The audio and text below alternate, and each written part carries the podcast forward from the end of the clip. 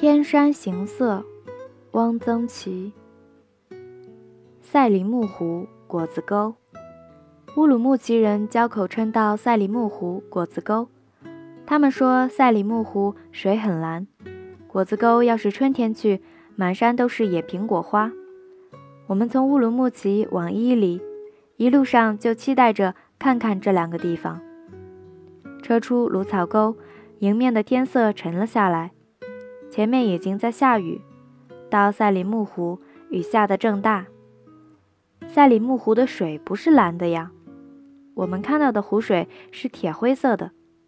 风雨交加，湖里浪很大，灰黑色的巨浪，一浪接着一浪扑面涌来，撞碎在岸边，溅起白沫。这不像是湖，像是海，荒凉的、没有人迹的、冷酷的海。没有船，没有飞鸟。赛里木湖使人觉得很神秘，甚至恐怖。赛里木湖是超人性的，它没有人的气息。湖边很冷，不可久留。林则徐一八四二年，距今整一百四十年，十一月五日，曾过赛里木湖。林则徐日记云：“闻土人言。”海子中有神物，如青阳，不可见；见则羽薄，其水亦不可饮。饮则手足疲软，量是血水性寒故耳。林则徐是了解赛里木湖的性格的。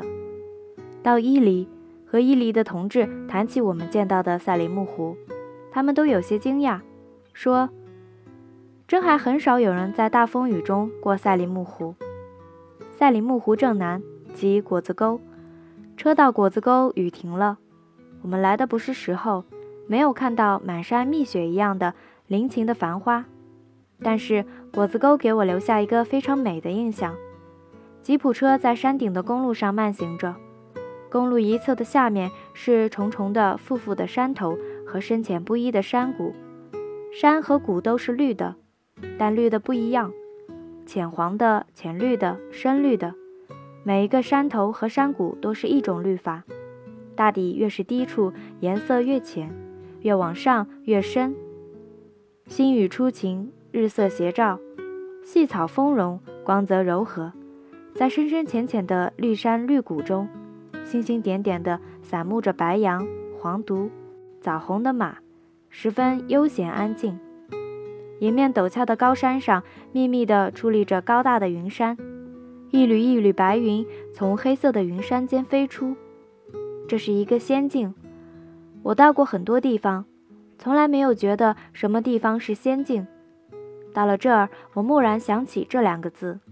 我觉得这里该出现一个小小的仙女，穿着雪白的纱衣，披散着头发，手里拿着一根细长的牧羊杖，赤着脚唱着歌，歌声悠远，回绕在山谷之间。从伊犁返回乌鲁木齐，重过果子沟。果子沟不是来时那样了，草树山都有点发干，没有了那点灵气。我不复再觉得这是一个仙境了。旅游也要碰运气。我们在大风雨中过赛里木，雨后看果子沟，皆可遇而不可求。汽车转过一个山头，一车的人都叫了起来：“哈！”赛里木湖真蓝，好像赛里木湖故意设置了一个山头，挡住人的视线。绕过这个山头，它就像从天上掉下来似的，突然出现了。真蓝！下车待了一会儿，我心里一直惊呼着：“真蓝！”我见过不少蓝色的水，春水碧于天的西湖，比似春纯碧不输的嘉陵江，还有最近看过的博达格雪山下的天池。都不似赛里木湖这样的蓝，蓝的奇怪，蓝的不近情理，蓝的就像绘画颜料里的普鲁士蓝，而且是没有化开的。湖面无风，水纹细如鱼鳞，天容云影倒映其中，发宝石光。湖色略有深浅，然而一望皆蓝。上了车，车沿湖岸走了二十分钟，我心里一直重复着这一句。真蓝，远看像一壶纯蓝墨水，赛里木湖究竟美不美？我简直说不上来。我只是觉得真蓝，我顾不上有别的感觉，只有一个感觉：蓝。为什么会这样蓝？有人说是因为水太深。据说赛里木湖水深至九十公尺，赛里木湖海拔两千零七十三米，水深九十公尺，真是不可思议。赛里木是突厥语，意思是祝福平安。突厥的旅人到了这里，都要对着湖水说一声赛里木。为什么要说一声赛里木？是出于欣喜，还是出于敬畏？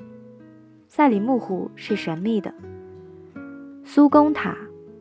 苏公塔在吐鲁番，吐鲁番地远，外省人很少到过，故不为人所知。苏公塔塔也，但不是平常的塔。苏公塔是伊斯兰教的塔，不是佛塔。据说像苏公塔这样的结构的塔，中国共有两座，另一座在南京。塔不分层，看不到实际木料，塔心是一砖砌的中心支柱。支柱周围有盘道，逐级盘旋而上，直至塔顶。外壳是一个巨大的圆柱，下封上锐拱顶。这个大圆柱是砖砌的，用结实的方砖砌出凹凸不同的中亚风格的几何图案，没有任何增饰。砖是青砖，外面涂了一层黄土，呈浅土黄色。这种黄土本地所产，取之不尽，土质细腻，无杂质。富粘性。吐鲁番不下雨，塔上涂刷的土浆没有被冲刷的痕迹，两百余年完好如新。塔高约相当于十层楼，朴素而不简陋，精巧而不繁琐。这样一个浅土黄色的滚圆的巨柱拔地而起，直向天空，安静肃穆，准确地表达了穆斯林的虔诚和信念。塔旁为一礼拜寺。颇宏伟，大厅可容千人，但外表极朴素，土柱平顶。这座礼拜寺的构思是费过斟酌的，不敢高，不与塔争势，不欲过卑，因为这是做礼拜的场所。整个建筑全由平行线和垂直线构成，无弧线，无波纹起伏，一呈浅土黄色。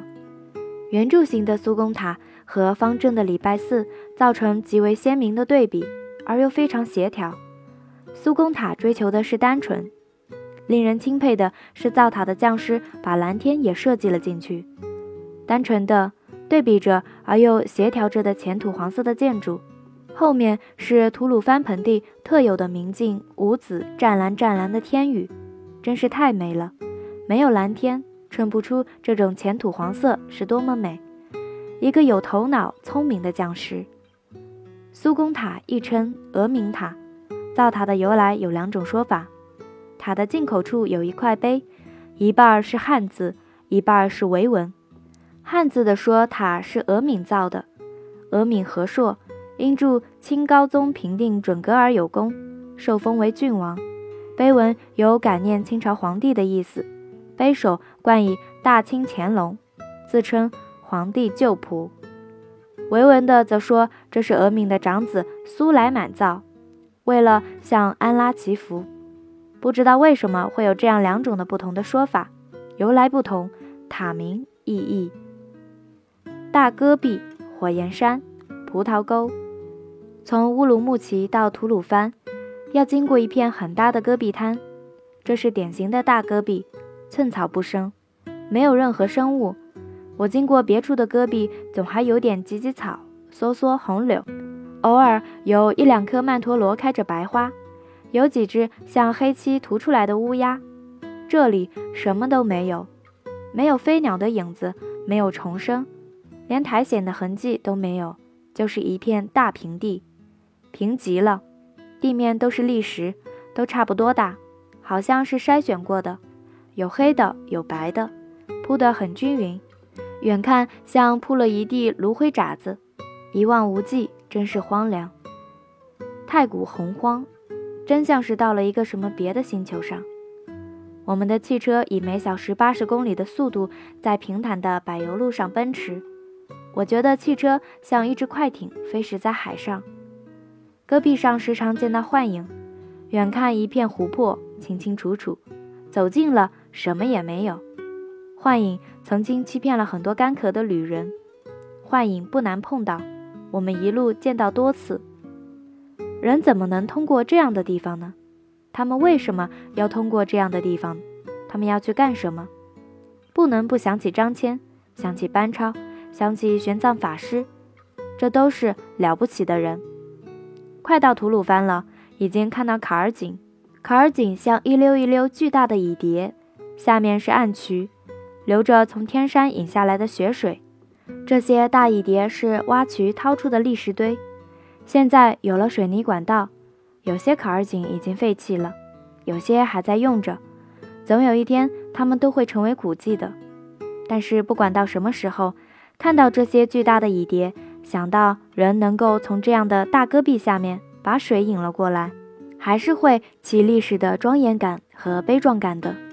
到了吐鲁番，看到房屋、市街、树木，加上天气特殊的干热，人昏昏的，有点像做梦。有点不相信，我们是从那样荒凉的戈壁滩上走过来的。吐鲁番是一个著名的绿洲，绿洲是什么意思呢？我从小就在诗歌里知道绿洲，以为只是有水草树木的地方，而且既名为洲，想必很小。不对，绿洲很大，绿洲是人所居住的地方。绿洲意味着人的生活，人的勤劳，人的生老病死，喜怒哀乐。人的文明，一出吐鲁番，南面便是火焰山，又是戈壁，下面是苍茫的戈壁，前面是通红的火焰山。靠近火焰山时，发现戈壁上长了一丛丛翠绿翠绿的梭梭。这样一个无雨的酷热的戈壁上，怎么会长出梭梭来呢？而且是那样的绿，不知它是本来就是这样绿，还是通红的山把它衬得更绿了。大概在干旱的戈壁上，凡能发绿的植物都倾其生命拼命的绿。这一丛一丛的翠绿，是一声一声胜利的呼喊。火焰山，前人记载都说它颜色赤红如火，不止此也，整个山像一场正在燃烧的大火，凡火之颜色、形态无不惧。有些地方如火方至，火苗高窜，颜色正红。有些地方已经烧成白热，火头悬凝如波涛。有一处火头得了风，火借风势呼啸而起，横扯成了一条很长的火带，颜色微黄。有几处下面的小火为上面的大火所逼，带着烟幕气流倒溢而出。有几个小山岔，褶缝间黑黑的，分明是残火将熄的烟台。火焰山真是一个奇观。火焰山大概是风造成的，山的实质本是红的，表面风化成为细细的红沙，风于是在这些疏松的沙土上雕楼搜剔，刻出了一场热热烘烘、呱呱杂杂的大火。风是个大手笔，火焰山下极热，盛夏地表温度至七十多度，火焰山下大戈壁上有一条山沟，长十余里。沟中有一条从天山流下来的河，河两岸除了石榴、无花果、棉花一般的庄稼，种的都是葡萄，是为葡萄沟。葡萄沟里到处是晾葡萄干的阴房，葡萄干是晾出来的，不是晒出来的。四方的土房子，四面都是用土基砌出的透空的花墙，无核白葡萄就一长串一长串的挂在里面。